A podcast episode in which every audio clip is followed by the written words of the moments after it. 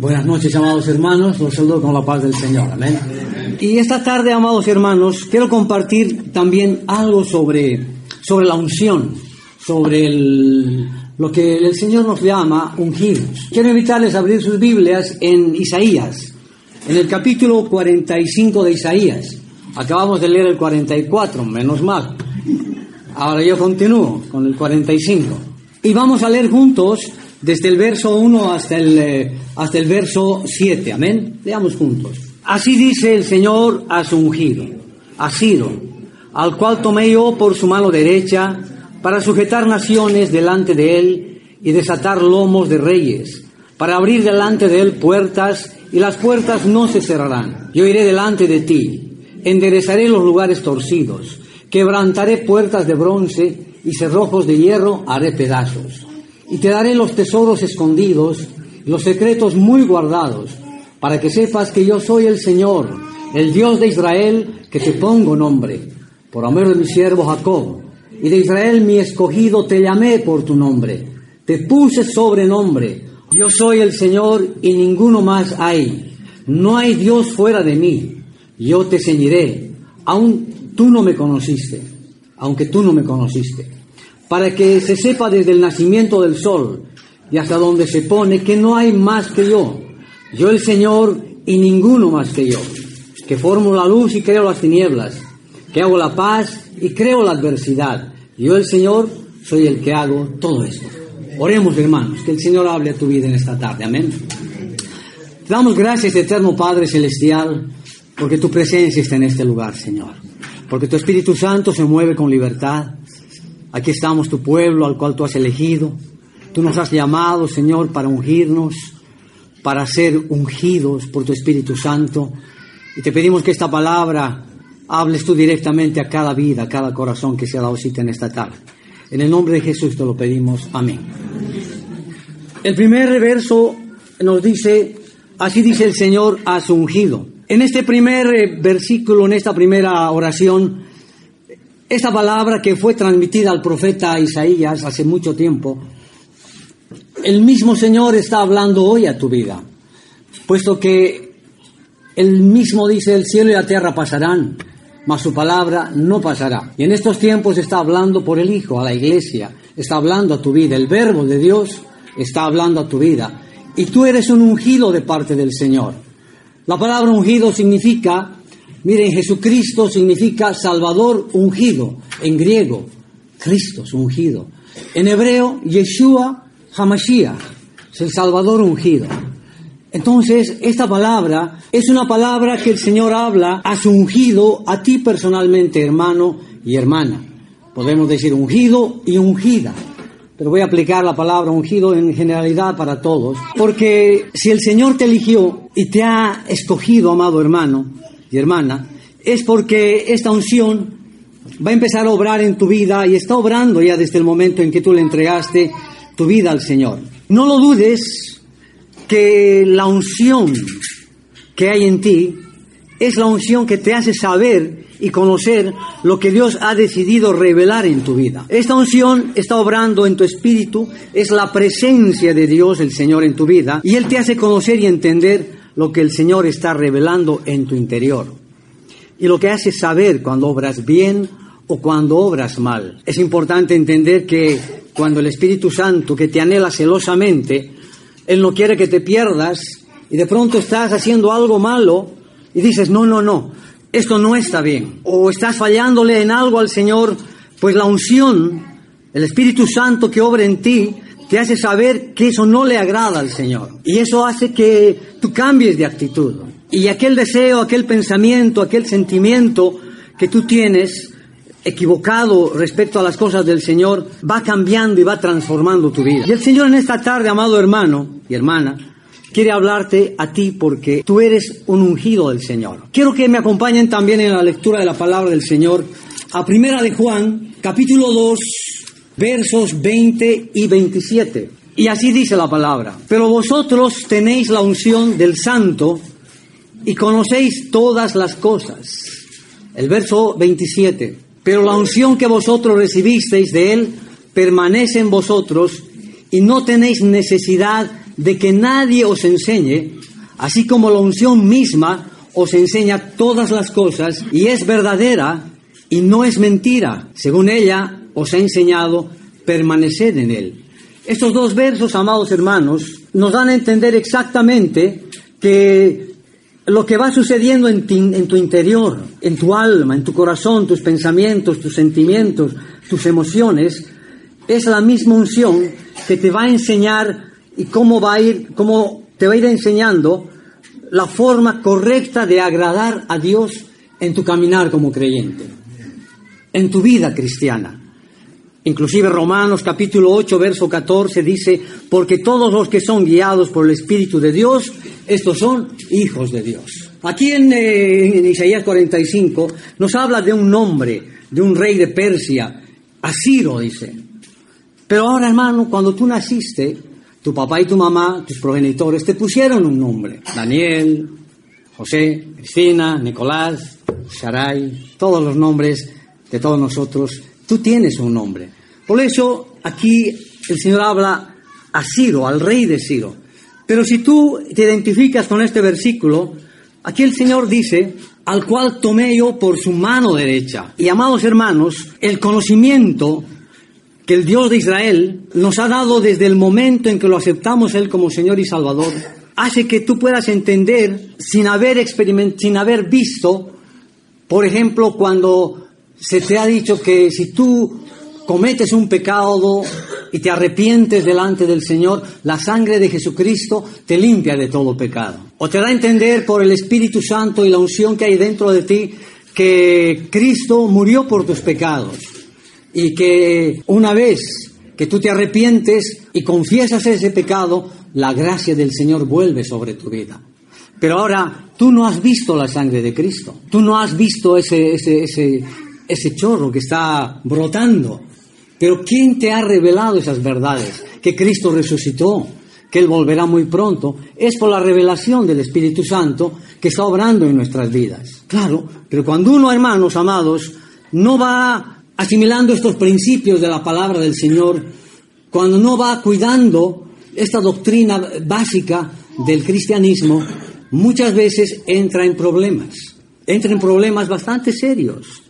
Siendo creyentes, empiezan los problemas en los hogares muchas veces. Y no sabes conocer el poder que te ha dado Dios, la unción que te ha dado el Señor, y hace que en momentos difíciles en tu vida, problemas familiares se van presentando en tu hogar, en tu negocio, circunstancias adversas, el marido abandonó el hogar y se fue con otra, o que esté en adulterio, o que la mujer abandonó el hogar y tus hijos quedaron abandonados, o que de pronto tu hija se está metiendo con una pandilla y que ya no llega temprano a dormir, hasta llega borracha y tienes el peligro de que vaya a consumir porros o vaya a fumar drogas y, y hoy los peligros que vive la juventud.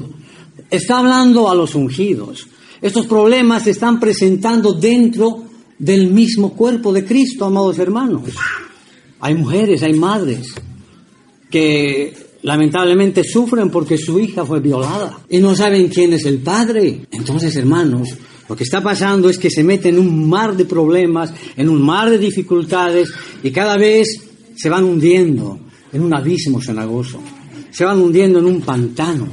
Llega el momento en que pierden la fe, y le preguntan al Señor, ¿y por qué a mí, Señor? ¿Por qué me está pasando esto? Y por eso, amados hermanos, el Señor en esta tarde quiere hablar a tu vida de una manera especial. Fíjense lo que dice, al cual tomé yo por su mano derecha. Y si esta es tu situación actual, es importante que entiendas que el Señor hoy quiere tomarte también de la mano derecha, cualquiera sea la situación en que estés atravesando. Hay problemas, la iglesia está pasando dificultades, pero esta tarde el Señor quiere tomarte de la mano derecha, porque tú eres una ungida, porque tú eres un ungido de parte del Señor. Y Él quiere tomarte de la mano derecha, sacarte del lugar del problema en que te encuentras. Él quiere eh, hacer una, una, como dice aquí la alabanza, decía, enderezar los caminos torcidos que estamos viviendo, porque está hablando a los ungidos.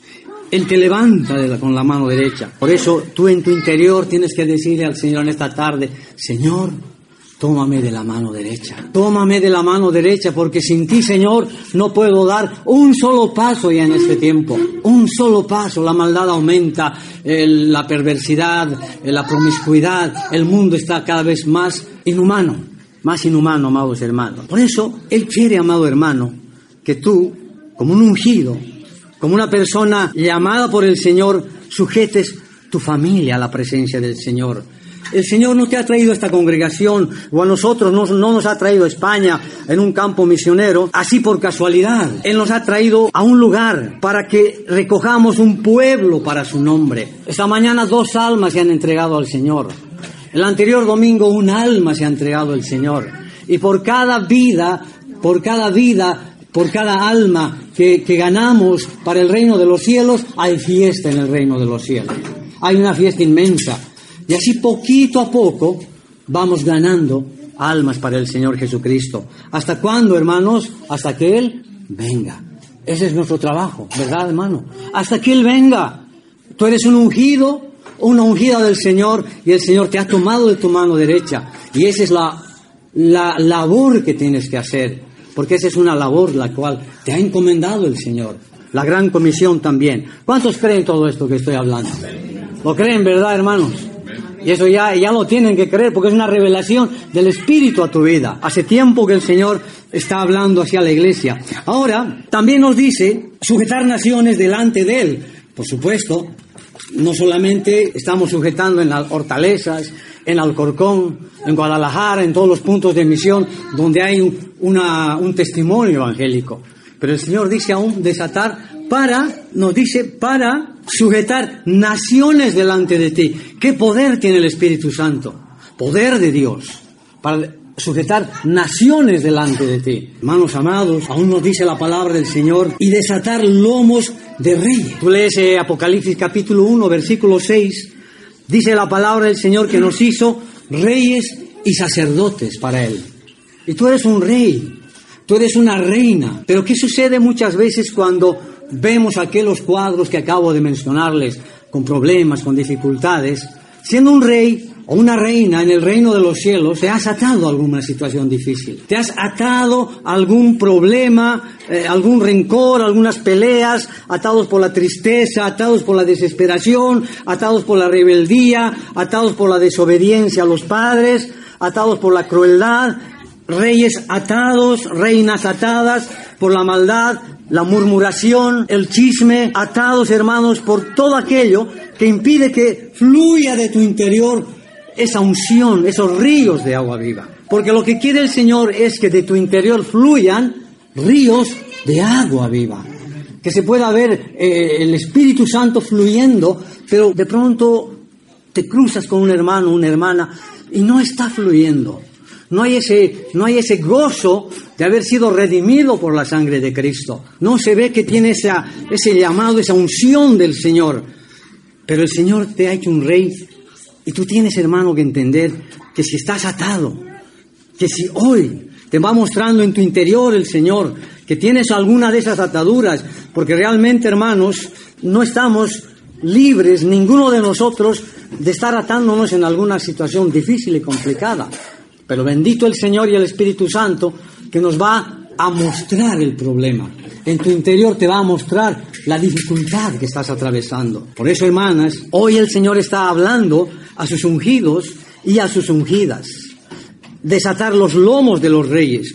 Y Él quiere desatar esas ligaduras que hay dentro de ti. Y para aquellos que se sienten muchas veces en un lugar cerrado, prisioneros, de pronto ahí también la alabanza hablaba de puertas cerradas, prisiones, y, que no encuentran una puerta y han intentado por todas partes salir. La palabra nos dice en Isaías 45, desatar lomos de reyes para abrir delante de él puertas y las puertas no se cerrarán.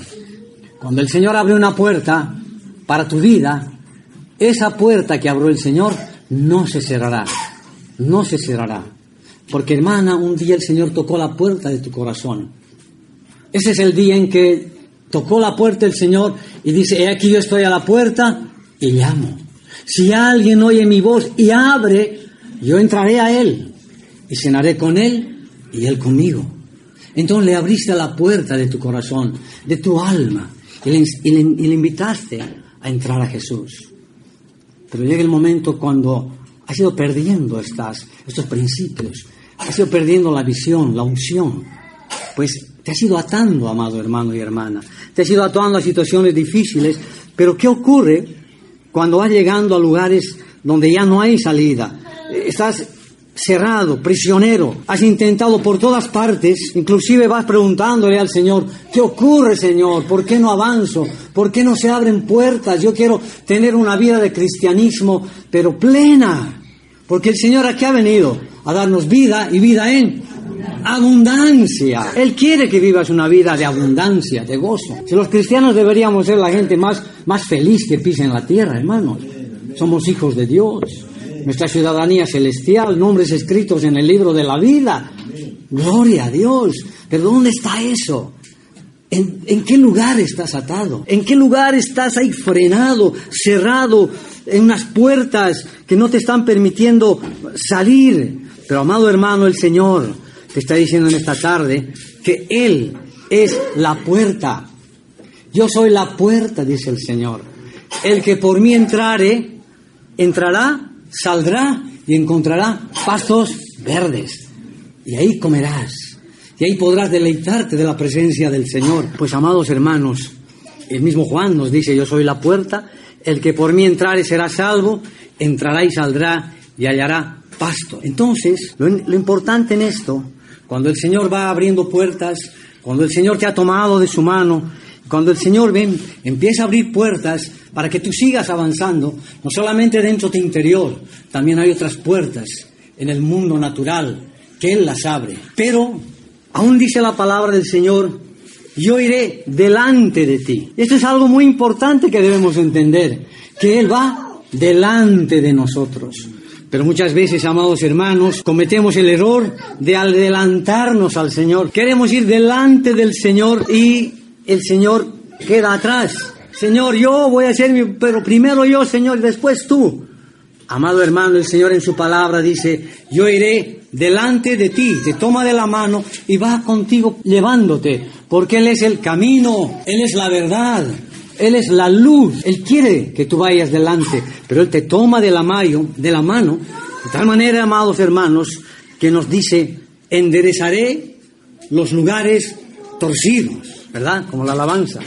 Enderezaré los lugares torcidos. Aún el Espíritu Santo dentro de ti como esa unción, pero aún tenemos la mente natural, la mente no renovada, no regenerada, que no te permite entender estos principios tan básicos, tan importantes de la palabra del Señor, que te has torcido. En algunos lugares te has torcido en tu alma, en tu espíritu, en tus razonamientos en tu corazón sentimientos equivocados. Tú sabes, el Espíritu Santo, habíamos leído en Primera de Juan, Él te enseñará todas las cosas que hay en tu interior, porque Él te conoce, Él sabe.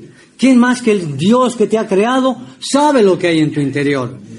Entonces dice, enderezaré los lugares torcidos y aquellos que no pueden vencer desde hace muchos años. Ellos saben que delante, ahora va delante la presencia del Señor en tu vida. Por eso, amados hermanos, muchos, sin embargo, continúan practicando lo que no le agrada al Señor. Pero yo creo que este día el Señor está hablando a sus ungidos, el Señor está hablando a sus ungidas, en que esos lugares torcidos van a ir enderezándose, se van a ir enderezando. Pero esto de enderezar no lo vas a poder hacer en tus propias fuerzas, porque no lo puedes hacer en tus propias fuerzas. Necesitas una fuerza mayor, una fuerza más poderosa. Y esa fuerza se llama el poder del Espíritu Santo que viene en Cristo Jesús, nuestro Señor y Salvador. Amén. Por lo tanto, hermano, ¿a dónde te va llevando el Señor? El Señor te va a llevar exactamente hacia la cruz del Calvario. En esa cruz del Calvario, hermano, hermano, va a enderezar todo lo malo cuando el Espíritu te va mostrando qué es lo malo. Envidias, celos, contiendas, enemistades, pleitos, griterías. Eso no es del Señor. Pero cuando llegas a la cruz del Calvario, ahí ves que alguien ya pagó por ti el precio de tus pecados y que ahí, llegando a ese lugar, y viendo tus defectos como, como un espejo, ahí te va a enderezar los caminos el Señor. Ven, hermanos. Aún dice puertas de bronce. Claro, con fuerza humana ninguna puerta de bronce vas a poderla derribar, no se pueden romper, pero hay alguien más poderoso que tú y, ese, y Él tiene el poder para destruir esas puertas de bronce y su nombre es Jesús de Nazaret. Jesús de Nazaret, nuestro Señor, nuestro Salvador, nuestro médico por excelencia, los que hemos pasado momentos de, de, de, problemas de salud, de pruebas, sabemos que Él es el médico por excelencia, el que conoce la enfermedad, el que sabe por qué estás atravesando esos momentos de adversidad y de prueba. Por eso el cristiano, hermano, cuando se enferma, cuando tiene dolores, y si es creyente, pues confía en el Señor, como hablábamos con el hermano José, Ah, perdón, Luis, me pregunta, ¿y cómo estás tú? Bueno, yo le digo bien. Claro, estamos presentes en este momento, pero en cualquier momento este cuerpito se va hacia el, cementerio, claro. Este cuerpo se ve al cementerio, hermanos. Vamos directo ahí. Ausentes del cuerpo, pero presentes con el Señor. Ahí está nuestra verdadera vida. Cuando murió Billy Graham dejó una palabra muy linda. El momento en que yo cierre mis ojos, habrá comenzado lo mejor de mi vida. Porque esta vida no creo que sea perfecta. Dolores, tristezas, llantos, dificultades. Por eso, amados hermanos, el Señor dice, yo quebrantaré puertas de bronce. No importa el problema, no importa la tribulación, no importa la angustia. Tú debes saber que hay alguien más poderoso que tú, aquel que te bautizó con su Espíritu Santo y aquel que te llena con su Espíritu Santo hasta rebosar cuando sientas ese gozo interior, es que se está gozando el Señor contigo, que te está llenando de su poder, inclusive hermano, aquellas puertas de bronce que hay en tu propio corazón, porque hay verdad, hermanos. Nosotros los pastores ministramos muchas vidas. La primera semana, una hermana, una situación dura, difícil, bajoneada, eh, me tiene que ir al psiquiatra. Y la pobre no está tan, no está pero es que a veces escuchamos la palabra psiquiatra y relacionamos directamente con, con una persona que está loquito. Pero no, hoy en día es hasta un lujo tener un psiquiatra, un psicólogo, ¿verdad? Y entonces hablé con ella. Falta de perdón, falta de perdón, corazón con, cerrado. Es que hace 25 años que no puedo perdonarlo. ¿Cómo no va a perdonar 25 años a una persona? Es que me ha dicho esto, el otro, me ha herido. Pero hermana, son 25 años que no puede perdonarlo. Ese momento arrepiéntase. Saque ese demonio de ahí adentro. Hermano, hermana, si hubieras esta mañana llegó a la iglesia con una flor, firme, feliz, se fue la enfermedad. Porque hermano, había un, un espíritu inmundo que le estaba atormentando. Por eso, amados hermanos, tan hermoso saber que Jesús es el más fuerte, que Él es el que ha hecho la obra tan perfecta y hermanos amados, aún continuando con la palabra, una vez que el Señor te toma de la mano, abre puertas, destruye lo malo que hay en ti, aún cerrojos de hierro de pedazos. Un poco sobre cerrojos de hierro, son esos pecados hoy en día tan grandes de sodomía, lo que está avanzando sobre el mundo entero. Eh, hoy mismo creo que había una, una, una marcha gay, no sé en qué país del mundo, y ese espíritu se está, se está asentando a nivel mundial, espíritus sexuales, espíritus de contaminación espiritual, sexual. Pero llega el momento en que el Espíritu Santo muestra también eso y te dice, eso no está bien, tú tienes tu vida ordenada en el Señor. Claro que somos débiles, hermano. La debilidad está en cualquiera de nosotros. No podemos decir, a mí no me va a pasar esto, porque vemos tanta situación difícil, pero es, hermanos, Aquí el Señor nos dice que hará también cerrojos de hierro, los hará pedazos. Tú no lo puedes hacer, pero Él lo va a hacer. Él lo va a hacer. Y aún te dice, y llega el momento en que te dice, y te daré los tesoros escondidos. Te lleva hasta un lugar donde dice, buen siervo. Ha llegado el momento en que te voy a dar los tesoros escondidos del reino de los cielos. Hay una porción que dice, no se alabe el sabio en su sabiduría, ni el rico en su riqueza Alábense en entenderme y conocerme, dice el Señor. Ese es el mejor tesoro del ungido, de la ungida en esta tierra. Conocerlo al Dios viviente. Conocer a tu Dios, conocer a tu Señor, cómo te ama, cómo te cuida, cómo el Espíritu Santo te anhela celosamente, que no quiere que te pierdas, pero no te ha quitado la voluntad de hacer lo que tú quieras. Tú eres libre, tienes un libre albedrío tan grande que saliendo de aquí puedes hacer lo que tú quieras. Pero dentro de ti el Espíritu Santo te va a decir, no lo hagas. No. Y tu mente puede ir razonando, pero no pasa nada si otros lo han hecho. Y viven felices. Y yo sufriendo. No. Y por eso, amado hermano, el Señor te va a ir llevando poco a poco porque quiere darte a conocer esos tesoros del reino de los cielos, escondidos. Ahora, claro, no son tesoros terrenales, son tesoros celestiales, tesoros arriba. Y aún nos dice aquí la palabra, y, saben, encontré una porción en Mateo 11, 25. En aquel tiempo, respondiendo Jesús dijo, te alabo, Padre, Señor del cielo y de la tierra, porque escondiste estas cosas de los sabios y de los entendidos y las revelaste a los niños. Sí, Padre, porque así te agradó aquellos que son como niños, amados hermanos.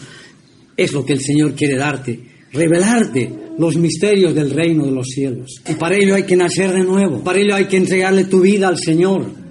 Imagínate, hermano, estos tesoros están destinados para los niños, principios tan básicos de la palabra del Señor, porque el que no se hace como niño no entrará al reino de los cielos. Isaías 45, 3, y te daré los tesoros escondidos y los secretos muy guardados, para que sepas que yo soy el Señor, el Dios de Israel, que te pongo nombre. Pues bien, ya te ha puesto un nombre. Bueno, tienes un nombre escrito en el reino de los cielos. Es un nombre diferente al tuyo. No es un nombre terrenal. Y ese nombre no lo conoce Satanás. Satanás conoce tu nombre de la tierra pero el celestial no lo conoce. Y tu ciudadanía es celestial. Pero el Satanás quiere trabajar contigo aquí en la tierra y en la esfera que, le puede, que te puede hacer daño. Pero aquí el Señor te dice, amado hermano, que yo soy el Señor, el Dios de Israel, que te pongo nombre. Es el nombre. Así lo le puso nombre. Tú tienes un nombre, todos tenemos un nombre. Pero aún dice, y por amor de mi siervo Jacob. ¿Saben? Cuando yo llegué a buscar esta porción, de mi siervo Jacob. ¿Saben quién era Jacob? Jacob era un suplantador. Jacob era un engañador. Jacob se hizo pasar por su hermano. Es decir, cuando yo en la palabra veo Jacob, me la relaciono con la naturaleza caída adámica, porque en todo momento antes de venir a Cristo, cada uno de nosotros estaba caído y muerto en delitos y pecados. Y así era Jacob. Pero aún el Señor, sin conocerte, es decir, aquí nos dice, miren, por amor de mi siervo Jacob y de Israel mi escogido. Israel, cuando tú lees en la palabra Israel, ya es tu nueva naturaleza. Porque Jacob es aquella persona que pertenece a esa naturaleza caída. Y por supuesto, amados, siendo suplantador, siendo pecador, el Señor lo tomó por siervo a Jacob. Y eso es lo que ha hecho con nosotros también. Estando en condición de muerte y de pecado, él pagó por el precio de tu salvación un precio muy alto, la muerte de Jesucristo en la cruz del Calvario, el Cordero de Dios que quita el pecado del mundo. Esa sangre es la que te ha comprado al Padre por un alto precio. Amados hermanos, te compró y pagó ese precio en la cruz del Calvario. Y de Israel mi escogido. Israel significa el que lucha con Dios. Tú te has tomado de la mano esta derecha en esta tarde del Señor. Tú, en lo profundo de tu ser le has dicho, Señor, tómame de la mano derecha. Ahora, Jacob hizo lo mismo. Llegó el momento en que empezó a luchar y en luchar. Y miren, el que lucha con Dios, por más que le va doliendo, por más que entres en pruebas y dificultades, no se suelta del Señor hasta conseguir su bendición. Y tú tienes que conseguir la bendición del Señor. Y aún dice, te puse nombre aunque tú no me conociste. Ahora dice, yo te ceñiré también, dice la palabra. El verso 5 dice, yo soy el Señor y ninguno más hay. No hay Dios fuera de mí. Yo te ceñiré. Una vez que te libera, una vez que te desata, una vez que como a rey te vuelve a poner en el lugar que corresponde dentro de tu caminar como creyente, el Señor te va a ceñir. ¿Y qué es te ceñiré? Te ceñirá con la armadura del Señor. Forma parte de la armadura de Dios. Recuerda esa palabra, ungido, y te ha ceñido para desatar lomos de reyes. Y en Efesios 6, 14 dice, estad pues firmes, ceñidos vuestros lomos con la verdad. Y esa verdad tiene un nombre. Su nombre es Jesús de Nazaret. Él es verdadero, es el camino. Amado hermano y hermana, es a través de la unción del Espíritu Santo que tú tienes esa unción. Él te hará conocer las cosas de Dios y hará conocer aún más acerca de cómo caminar en victoria en el Señor. Isaías 45, 7, aún el 6 vamos a leer un poco más, para que se sepa desde el nacimiento del sol y hasta donde se pone que no hay más que yo, yo el Señor, y ninguno hay más como yo. Claro. ¿Quién va a conocer más tu vida, tu interior, tu corazón y tu alma? Que el mismo Dios que te ha formado en el vientre de tu madre. El 7, que formo la luz y creo las tinieblas. Él forma la luz dentro de ti. Él te ha dado la luz. Levántate tú que duermes y Cristo te alumbrará. Pero el momento, hermanos, en que empezamos a caminar y nos equivocamos, nos apartamos, nos apagamos, inmediatamente la palabra nos dice que formo la luz y creo las tinieblas. Hay un pecado, oscuridad. Y ahí es donde te manda el Señor a buscar nuevamente la luz. Y dice que hago la paz y creo la adversidad. Él es Dios. Él hace la paz. El sí mismo Señor dijo, mi paz os dejo, mi paz os doy. No como el mundo la da, la doy yo, dice el Señor. Pero también crea la adversidad. Crea algún problema, te crea alguna dificultad. Porque al que toma por hijo, lo corrige. Como aquí los papás corrigen a sus hijitos. Así el Señor nos corrige, nos educa, nos enseña el camino que debemos seguir. Yo hago la paz, creo la adversidad. Y esa adversidad muchas veces nos va a servir porque necesitamos todavía ser tratados por el Señor. A través de la adversidad tú conoces la verdad, tú conoces la voluntad del Señor y te haces más sensible a su presencia y experimentas más la sensibilidad por ejemplo, yo la prueba de salud que, he vivido, que he experimentado, me ha hecho mucho más sensible a las personas enfermas. Me empatizo más con ellas. Oramos por un enfermo en la iglesia, una hermana que llegó de, recién de Venezuela hace tres meses y le han detectado, no sé, algo en la cabeza, algo en los ojos. ¿Saben? Yo antes oraba por ella y que Dios te bendiga, hermana. Pero esta vez como que me trasladaran más ese dolor, con todos los enfermos que hay en la iglesia, que a veces la iglesia parece hospital, ¿no? ¿Qué tiene usted? Que mis riñones, que el intestino, que esto, que me duele todo. Y pues hermano, yo digo, yo todavía estoy ahí en la, en la buena batalla de la fe, pero empatizo más con el dolor. Me ha enseñado el Señor a, a esta experiencia. Por eso, amados hermanos, es importante entender que sabiendo que Dios es el que hace todo esto, ¿qué tenemos que hacer? Descansar en el Señor. Descansar en el Señor. Dios los bendiga, amados hermanos. Dios los bendiga.